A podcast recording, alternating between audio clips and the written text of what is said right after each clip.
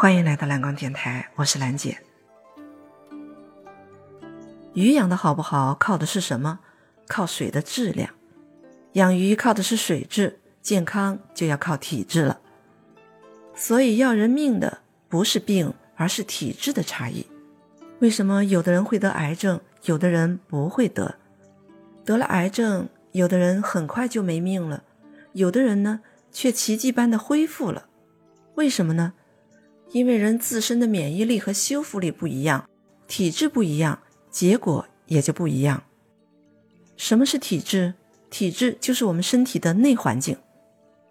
我们上医院看病的时候，门口的医导会把你分到不同的科，这五脏六腑十一条鱼啊，就在门口被分科了。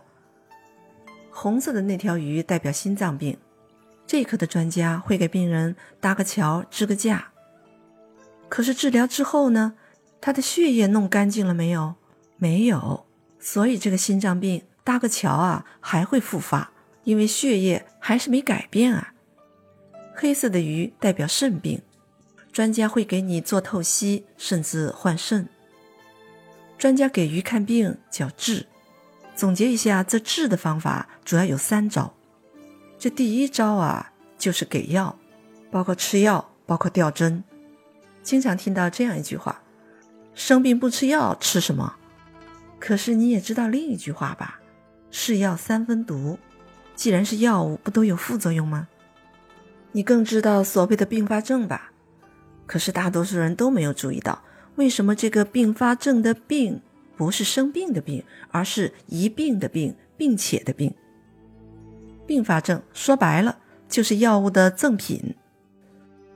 吃药就意味着为了一条鱼，让其他的鱼都跟着倒霉。为了一个脏器的病吃药，就让所有的脏器都来承受这个药的副作用。如果你明白了什么叫并发症，你以后在吃药的过程中啊，就一定会更加谨慎。这治的第二招呢，就是切除脏器，也就是扔鱼啊，就是把那些病了的。又认为不是很要紧的小鱼，切除摘掉，比如扁桃体、胆囊、子宫、阑尾。你以为小鱼扔掉就没事了，可以万事大吉了？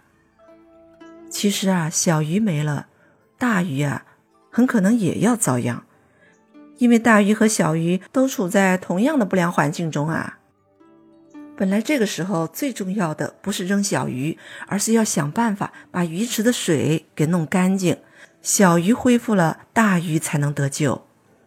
就像做完一个手术，手术成功了，可是过了几年又复发了，医生会告诉你这是手术后遗症。这治病的第三招呢，就是换鱼。你看，很多人花了几十万，换肝、换肾、换心脏。这些脏器换完之后呢，能活多久？大夫可不敢保证，能活过三年五年，竟然就叫奇迹了。